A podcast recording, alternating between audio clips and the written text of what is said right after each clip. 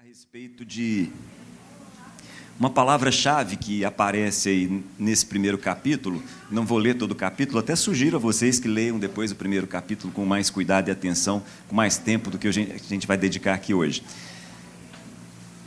Vocês devem ter percebido nas nossas últimas reuniões aqui, Paulo Júnior e eu, uma, uma preocupação com as palavras e a gente, às vezes, lida com uma mesma palavra que tem dois significados. Por exemplo, na semana passada, a gente falou a respeito da palavra lei. No Novo Testamento, a palavra lei tem dois significados totalmente distintos para uma mesma palavra. Às vezes, a gente tem duas palavras com o mesmo significado na nossa tradução. Por exemplo, no Novo Testamento tem duas palavras para trabalho. Nós traduzimos por trabalho, mas o original grego ali são duas palavras distintas, com significados distintos, e às vezes a gente perde isso. E às vezes, a gente tem uma palavra, como a que a gente vai lidar com ela aqui agora há pouco. E a gente tem a sensação de que nós estamos entendendo todo mundo a mesma coisa a respeito dessa palavra, especificamente dessa palavra. Eu queria conversar com vocês sobre a palavra salvação que vai aparecer aí na carta que Pedro escreve, ok? Mas antes, baixe sua cabeça, feche seus olhos, ore comigo, por favor. Deus amado, continua a falar conosco de forma que a gente possa entender. Temos absoluta certeza que desde a primeira reunião o Senhor tem falado através do teu espírito aqui, deixado testemunhos, deixado palavras muito fortes aqui para essa comunidade. Para esse povo que se reúne aqui nesse instante, para todos nós que estamos aqui, temos certeza de que o Senhor tem falado. Dá-nos sensibilidade para aquilo que o Senhor quer nos ensinar em nome de Jesus, dá a cada um de nós aqui um coração ensinável. A cada um de nós, dá, através do teu Espírito, em graça, um coração aberto a aprender aquilo que o Senhor tem para nos ensinar. Em nome de Jesus. Diz assim, primeiro versículo: Pedro, apóstolo de Jesus Cristo, aos eleitos de Deus, peregrinos, dispersos no Ponto, na Galácia, na Capadócia, na província da Ásia da Bitínia. Então Pedro começa aí no primeiro versículo dizendo: Olha, estou aqui, Pedro, apóstolo de Jesus Cristo, escrevendo para vocês. E ele vai falando a respeito de várias regiões. A Galácia, por exemplo, não é uma cidade, é uma região. Então estou escrevendo para vocês. Ele vai falar a respeito de várias coisas, mas dado o nosso tempo aqui, queria te convidar para ler o versículo 8. Vocês aí do ponto, da Galácia, da Bitínia, mesmo não tendo visto não, mesmo não tendo visto a Jesus, versículo 8, vocês o amam. E apesar de não o verem agora, na verdade, mais ou menos 40 anos né, no momento dessa carta, que Jesus já tinha ido aos céus. Então, essa turma nunca viu Jesus, mas amava Jesus. Como ele diz, apesar de não o verem agora, creem nele e exultam com alegria indizível e gloriosa pois vocês estão alcançando o alvo da sua fé. Qual é o alvo da fé? A salvação das suas almas. Eu queria pensar com vocês sobre isso, sobre essa questão que envolve a salvação das almas. E ele continua. Foi a respeito dessa salvação que os profetas, Isaías, por exemplo, os profetas falaram da graça destinada a vocês investigaram e examinaram, procurando saber o tempo e as circunstâncias para as quais o Espírito de Cristo apontava que neles estava. Quando predisse a vocês os sofrimentos de Cristo e as glórias que seguiram aqueles sofrimentos. Muito bem. Não precisa me responder, mas passa pela sua cabeça o que quando a gente fala a respeito de salvação? Para a maioria, para a maior parte de vocês, uma pessoa salva o que seria? E o contrário de uma pessoa salva, uma pessoa perdida, o que seria na cabeça de vocês? É bem provável, bem provável, que passe pela cabeça de vocês o seguinte: uma pessoa perdida é uma pessoa que vai morrer e vai para o inferno. E uma pessoa salva é uma pessoa que vai morrer e vai para o céu. Talvez. Isso faz parte do inconsciente cristão ocidental dos nossos dias. Uma pessoa salva é aquela que morre vai para o céu. Uma pessoa perdida é aquela que morre vai para o inferno. E eu queria fazer algumas análises com vocês, eu queria levar vocês a um raciocínio, para a gente entender se é disso que Pedro está falando. Se Pedro está falando que salvação tem a ver com o lugar. Salvação tem a ver com o lugar para onde nós vamos, ou para onde nós não vamos. Será que é isso? Nós vamos ler aqui no texto. Queria colocar uma coisa para vocês. É, Jesus é uma das pessoas que fala a respeito de inferno no Novo Testamento. Aliás, uma das poucas pessoas que falam de inferno no Novo Testamento. A palavra inferno que Jesus usa no, no, no Novo Testamento, que nós traduzimos por inferno, é a palavra geena. Deixa eu explicar isso para vocês, que eu acho que, ao entender essa palavra, talvez você se surpreenda com o significado dela. Vocês devem saber, a cidade de Jerusalém, uma cidade, inclusive até hoje, uma cidade que está num monte. Ao redor da cidade de Jerusalém tem alguns vales. Um dos vales que está ali ao redor de Jerusalém era o lixão de Jerusalém. Pensa que nós estamos trabalhando numa cidade que tem dois mil anos. Então, no primeiro século, nos dias de Jesus, havia um vale. Nesse vale, cadáver era jogado, lixo era jogado. Então, tinha para jogar era o lixão da cidade, era esse vale. E nesse lugar, chamado Geena, que nós traduzimos por inferno, o pessoal jogava enxofre também para que aquele lixo que estava ali fosse rapidamente queimado, decomposto e assim por diante. Mas era o lixão da cidade. Então, quando Jesus diz assim, olha, se o teu olho direito te faz pecar, presta bem atenção. É melhor se arrancar o olho, mas que o seu corpo não vá todo ele para o Geena, não vá para o inferno, segundo a nossa tradução. Vou voltar um pouquinho do tempo. Bem antes de Jesus, muito tempo antes de Jesus, esse mesmo vale, chamado de Geena, tinha na origem hebraica o nome Tofete. Deixa eu explicar isso. É o mesmo nome. Só que os dias de Jesus são os dias do Império Romano, a língua era grega. Se a gente voltar no tempo, quando o povo de Israel, lá atrás, nos dias dos reis, como Davi, como Manassés, como Josias, reis da monarquia de Israel, estavam ali, a língua não era o grego, a língua era o hebraico. A esse mesmo vale que nós traduzimos por inferno, em grego chamado Geena, tinha o nome de Tofete. Deixa eu explicar isso bem para vocês. O que era o Tofete? Era o lugar aonde algumas pessoas sacrificavam os seus filhos em sacrifício vivo. Nesse lugar, em Jerusalém. A cultura fenícia entrou dentro da comunidade de Israel, em especial a partir de Jezabel e do rei Acabe, e aí os israelitas, os judeus, os filhos de Abraão, entenderam, assim como os fenícios, que para obter o favor de Deus deveriam fazer sacrifícios, sacrifícios humanos. Então, reis como Acás e como Manassés pegaram seus filhos e queimaram vivos nesse lugar. E o nome desse lugar era Tofete, porque Tofete é tambor. À medida que os filhos eram levados para aquele lugar, eram queimados, eles começavam a tocar o tambor bem alto para que os pais não ouvissem o grito dos filhos queimando. Entenderam? Quando Deus fala a respeito desse lugar, ele diz assim: Esse lugar me dá náusea. Deus falando. Eu nunca pedi isso para vocês.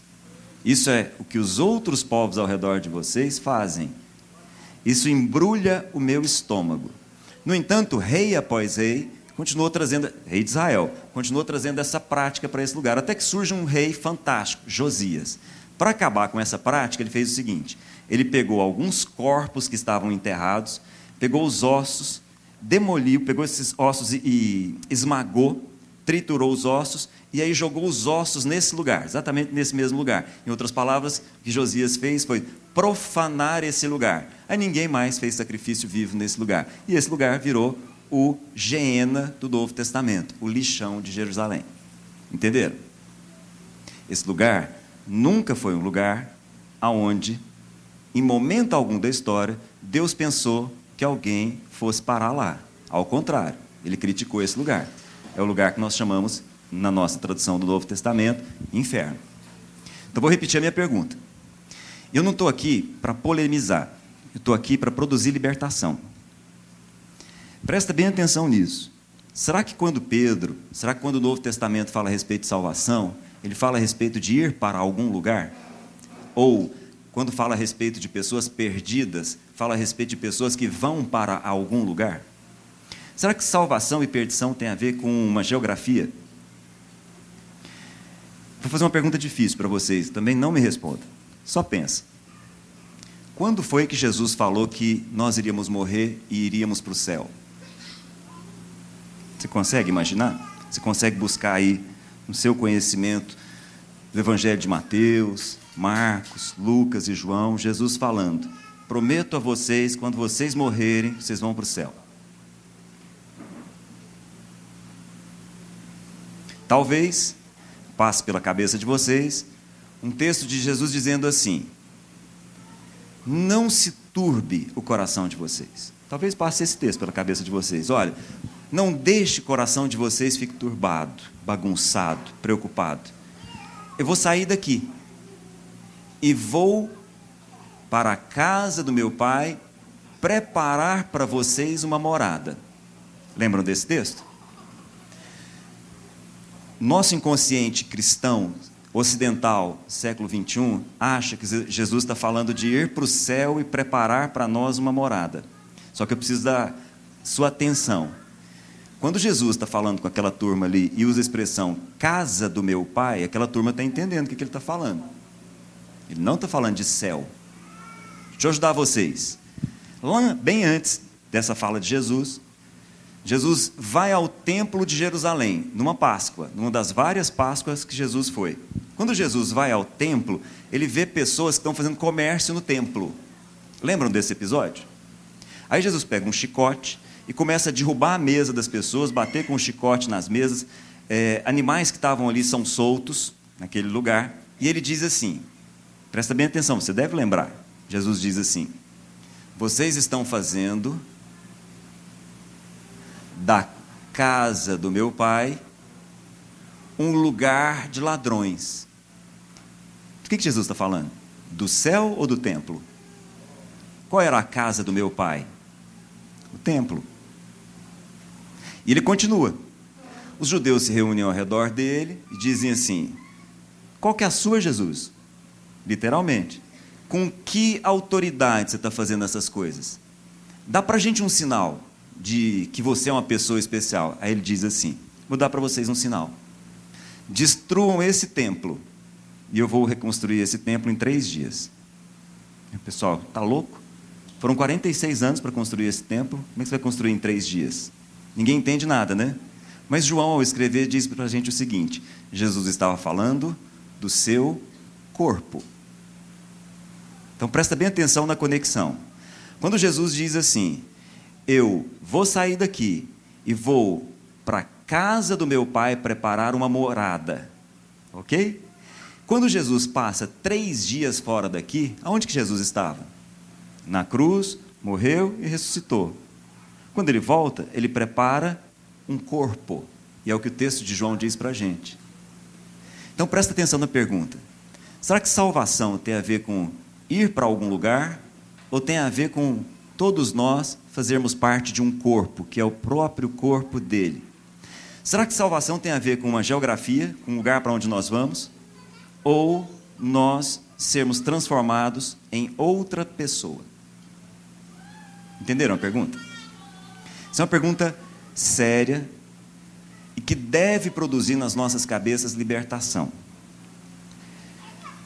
A, a, a história da, da, eu estava vendo a música aqui, né, falando a respeito do cordeiro, e a gente tem que tomar um certo cuidado a respeito dessa nossa leitura do cordeiro. Quer ver? Volta para Pedro e leia comigo, por favor. Lá o verso o verso 18. Pedro falando, dentro do mesmo contexto. Vocês sabem que não foi por meio de coisas perecíveis, como prata ou ouro, que vocês foram redimidos, que vocês foram resgatados da sua maneira vazia de viver, transmitida por seus antepassados. Mas foi pelo precioso sangue de Cristo, como um cordeiro. Pensa comigo, gente. Que hora que o sangue de Jesus foi derramado como um cordeiro? Foi na cruz? Foi, né? Não temos dúvida disso. Só que o que, que diz, o texto diz? Com o precioso sangue de Cristo, como de um cordeiro sem mancha e sem defeito. Só que é o seguinte: Esse cordeiro foi conhecido, segundo Pedro aqui, foi manifesto quando? No primeiro século? Em Jerusalém? O sangue de Jesus, o cordeiro, foi morto antes da criação do mundo. Apocalipse também fala a respeito disso. O cordeiro foi morto, Jesus foi sacrificado antes que houvesse criação. Porque isso aconteceu na eternidade. Nos dias do primeiro século, aquele, aquela imagem que estava ali, aquele visual que estava ali, foi a explosão visual terrena do que na eternidade já havia acontecido. Que Cristo morreu como um cordeiro que derrama o seu sangue muito antes de haver criação. Por que, que eu estou tocando nisso? Na cabeça de cada um de nós aqui há uma tendência de achar que Deus está resolvendo algum problema na cruz. Deus está trazendo na cruz algum remédio. Deus está remediando os nossos erros. Nós precisamos corrigir isso. Nós precisamos prestar bem atenção nisso. Isso vem de longa data.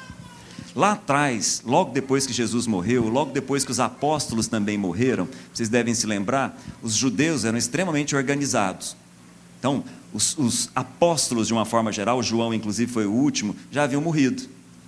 Surgem então os judeus dizendo o seguinte: olha, essa história de que Deus tem filho e que o filho de Deus morre é absurda.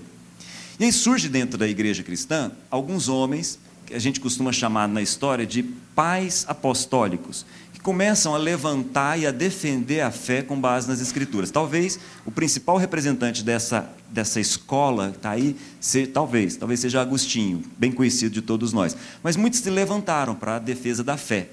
E aí havia essa pergunta: por que é que o Filho de Deus foi para a cruz? Por que é que o Filho de Deus morreu? Entre os nossos pais apostólicos gregos havia a seguinte compreensão: Jesus morreu na cruz porque assim que o homem pecou lá no Éden, o diabo passou a adquirir alguns direitos sobre os homens. Então Jesus vai lá na cruz e faz uma transação com o diabo, e o diabo agora não tem mais poder sobre os homens. Os pais apostólicos da igreja, principalmente os gregos, faziam essa compreensão. A cruz era uma satisfação que Deus estava dando ao diabo. Se você buscar algum texto bíblico para isso, talvez você encontre algum apoio. Os nossos pais apostólicos latinos já pensavam de uma forma diferente. Eles pensavam assim, ó. Na verdade, o homem, ao pecar, ele contrariou a lei de Deus. E a lei de Deus precisava de alguma satisfação. Então a cruz foi uma satisfação à lei. Essa palavra satisfação é uma palavra importante. Se você lembrar das Crônicas de Nárnia, se você lembrar lá do C.S. Lewis, lembra do Aslan, do, do, do leão, do menino, do Edmund, que está ali, né, naquela história toda, você vai perceber aquele desenho sendo feito exatamente nesse sentido, como se Jesus tivesse ido para a cruz, dando uma satisfação à lei, ou dando uma satisfação ao diabo. Veja bem, é, fica parecendo que nós temos alguém acima de Deus na história. Muita gente entende que a, a, cruz é essa satisfação, semelhante ao que aconteceu, por exemplo, nos dias do profeta Daniel, quando o rei Dario impetrou uma lei. Ele disse o seguinte: o rei Dario impetrou a lei que era assim: se alguém nos próximos dias orar a qualquer Deus que não seja a mim mesmo, ele deve ser jogado dentro da cova dos leões. Lembram desse episódio? E aí, muito rapidamente, o rei não percebeu, mas ele foi manipulado, exatamente para fazer com que Daniel fosse levado para a cova dos leões. E aí Daniel é pego em oração. Chama lá, ó, Daniel, vai embora. Pode ir para a cova dos leões, porque o rei Dario colocou uma lei aí. Aí o Dario fala: "Não, mas logo Daniel, caramba, gosto demais de Daniel, mas bom, mas é a lei, né? Se é a lei, até eu tenho que me submeter a ela." Essa é a compreensão que algumas pessoas fazem da cruz, como se o próprio Deus tivesse que se submeter a uma lei dele mesmo. Entenderam? Mais recentemente na nossa história, apareceu uma outra forma de olhar para a cruz. A cruz como uma satisfação ao próprio Deus. Como se Cristo estivesse morrendo na cruz para apresentar para Deus o seu sangue, para que aí Deus pudesse nos perdoar. Vocês já devem ter ouvido essas interpretações também. O detalhe dessas interpretações todas é que, no final das contas, o Deus de Jesus nunca é apresentado como Pai. Ele é sempre um Deus que tem alguma coisa faltando e que precisa de receber alguma coisa. E esse não é o Deus e Pai do nosso Senhor Jesus. A cruz nunca foi para isso. Absolutamente nunca foi para isso. A cruz acontece muito antes que houvesse erro. Muito antes que houvesse pecado, a cruz já havia acontecido na eternidade. Para quê? Para que nós entendêssemos o amor. Para que nós, todos que estamos aqui, pudéssemos entender: olha, aquele que não negou o seu próprio filho em favor de nós, vai nos negar o quê? Absolutamente nada. Entenderam? A cruz é antes que houvesse erro. A cruz não é uma remediação ao problema do homem. A cruz é a explosão eterna do amor de Deus em favor de nós, para mexer com as nossas consciências e para que as nossas almas sejam salvas. Entenderam? Salvação não tem a ver com morrer e ir para o céu. Salvação tem a ver com ser transformado em uma outra pessoa ter as nossas mentes salvas, ter a nossa alma salva e ter a compreensão de que agora nós somos outras pessoas. E aí, se você quiser entender isso com mais cuidado, você pode olhar junto comigo também, para terminar aqui, Pedro dizendo, lá no versículo 3, do mesmo capítulo, ele diz assim: Bendito seja o Deus e Pai do nosso Senhor Jesus Cristo. Conforme a sua grande misericórdia, ele nos. Que está aí na sua Bíblia? Regenerou.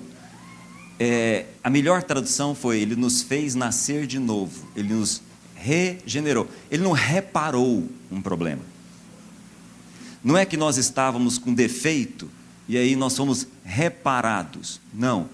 Nós fomos regenerados generados, nós fomos gerados de novo. Vou repetir: Bendito seja o Deus e Pai de nosso Senhor Jesus Cristo, porque, conforme a sua grande misericórdia, ele nos regenerou para uma esperança viva por meio da ressurreição de Cristo Jesus dentre os mortos. Nós precisamos entender isso.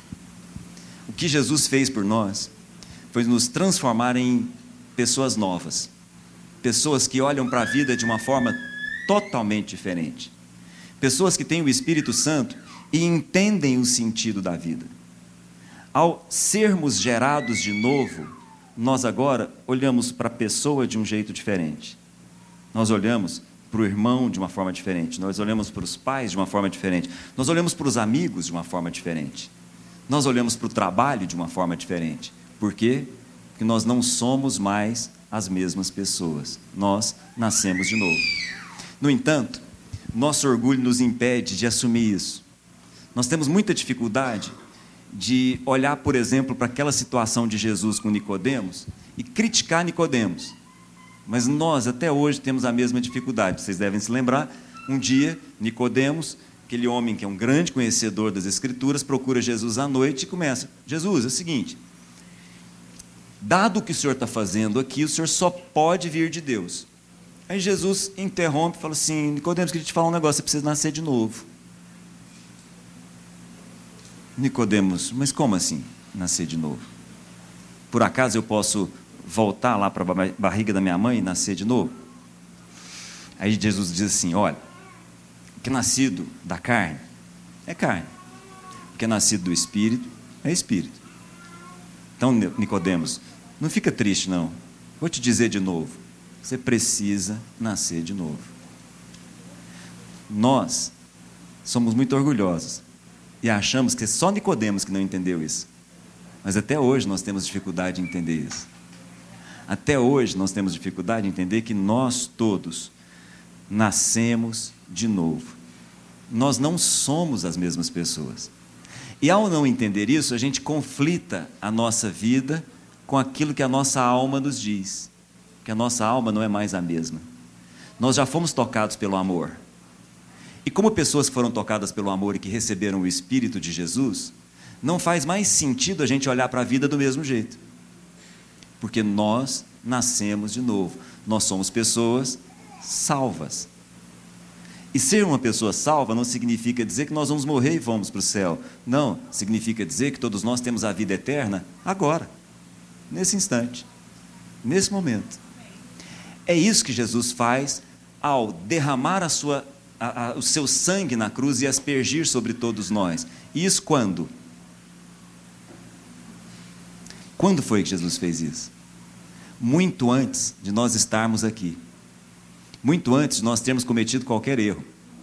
Porque os erros são um problema para nós, mas nunca foram um problema para Deus. Eu vou repetir porque essa palavra fora de lugar fica estranha. Os nossos erros nos machucam, as nossas falhas nos machucam, comprometem as nossas relações, mas não muda absolutamente nada em Deus. Eu vou repetir. Um jovem, um dia conversando com Jó, falou assim: Jó, deixa eu te falar uma coisa. Quando você olha para as nuvens, tá vendo as nuvens lá, Jó? Tá bom, estou vendo as nuvens. Aí o jovem fala para ele assim: Jó, os seus erros fazem o que com aquelas nuvens? Nada. E os seus acertos fazem o que com aquelas nuvens? Também nada. As nuvens, o orvalho, o que cai das nuvens, o, o, a chuva, sempre foram símbolos do próprio Deus. O que o jovem está dizendo para Jó é o seguinte: os seus acertos e os seus erros não fazem absolutamente nada com aquelas nuvens. E também não fazem absolutamente nada para com Deus. Os nossos acertos não nos fazem mais amados por Deus. E os nossos erros não nos fazem menos amados por Deus. Porque o que Deus demonstra no seu amor foi demonstrado muito antes de nós estarmos aqui para que as nossas almas sejam salvas e para que nós possamos, de uma forma totalmente diferente, as nossas vidas. E assim as nossas relações são revistas. Porque nós agora somos pessoas que olham para a vida de uma forma totalmente diferente, por uma razão muito simples, que nós nascemos de novo.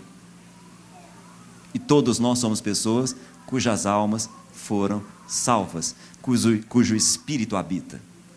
Por isso que quando as coisas não estão caminhando de acordo com o espírito que habita em nós, nós entramos em alguns conflitos e as coisas parecem não fazer sentido e não fazem mesmo. Porque nós não somos mais as mesmas pessoas. Se nós não somos mais as mesmas pessoas, nós não podemos mais continuar fazendo as mesmas coisas, porque isso não combina mais com a gente. Porque nós somos outra pessoa. Porque simplesmente nós nascemos de novo.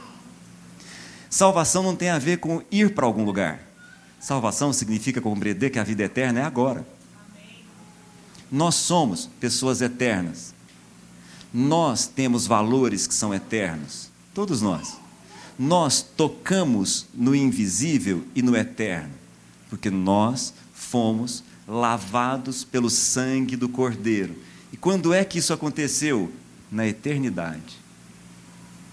Num momento histórico, no primeiro século da nossa história cristã, isso aconteceu de forma que os homens viram.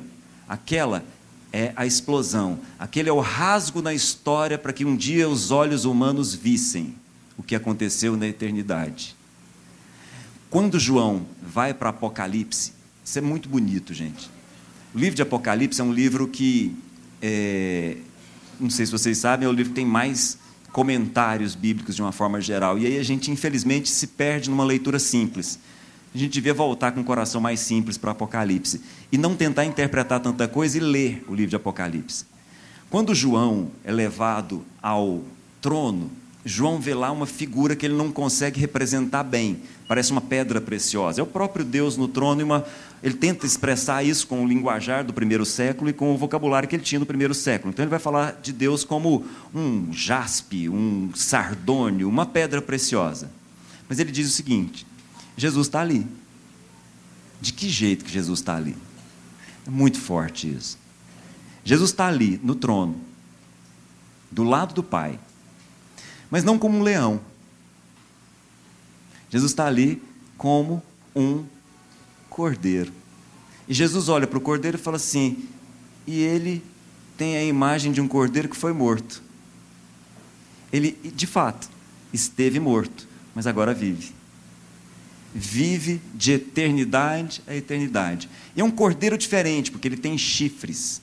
Chifres, naquele contexto, é sinal de poder. Esse é o cordeiro, o cordeiro que reina. Ele podia se apresentar a nós nessa imagem de diversas formas, mas ele se apresenta como quem morreu por todos nós. E de novo, morreu quando? Quando nós erramos? Não, antes de qualquer erro. Porque o que Deus tem para nós não tem a ver com os nossos erros e acertos. O que Deus tem para nós é que nós sejamos outras pessoas. que olham para a vida de uma forma totalmente diferente da que nós estamos olhando agora. Para que outras pessoas possam olhar para nós e falar: opa, achei o caminho. Olhei para o Antônio e falei: ah lá, uma referência. Esses somos nós. Pessoas salvas. Não são pessoas que vão morrer e vão para o céu simplesmente. São pessoas que estão aqui, agora, vivendo o eterno, vivendo o Espírito de Deus que está em nós. E é por isso que nós amamos. Porque o Espírito de Deus foi derramado nos nossos corações, nós amamos. E quando nós não amamos, isso não bate. Porque nós agora não somos mais pessoas que não amam. Se nós deixarmos de amar, nós ficamos confusos. E aí aquilo não bate mais com quem nós de fato somos, que nós nascemos de novo. Nós temos muita dificuldade de entender isso, por isso nós precisamos do Espírito Santo. Guarda isso. A salvação não é lá, a salvação já foi. E nós simplesmente somos, somos pessoas salvas no agora, no futuro, no para trás. Porque nós somos eternos. Entenderam? Baixe sua cabeça, feche seus olhos, ora comigo. Deus Todo-Poderoso, batiza-nos nessa compreensão. Batiza-nos na compreensão de que nós não somos os mesmos. E quem nós somos? Somos filhos. Todos nós somos filhos. Jesus é o primogênito, o primeiro de muitos filhos. E é o próprio Jesus que nunca se envergonha de que nós sejamos também chamados de filhos e de irmãos. Batiza-nos na compreensão de que todos nós nascemos de novo, todos nós somos habitação do Espírito, todos nós somos uma nova pessoa, todos nós temos a mente de Cristo, todos nós, a partir de agora, amamos, porque o Espírito do Senhor foi derramado nos nossos corações em amor. E nós temos que viver a vida coerentes com isso, senão nós nos confundimos e ao nos confundirmos, nós confundimos também as outras pessoas ao nosso redor. Em nome de Jesus, batiza-nos na compreensão de quem nós somos. Pessoas novas, novas em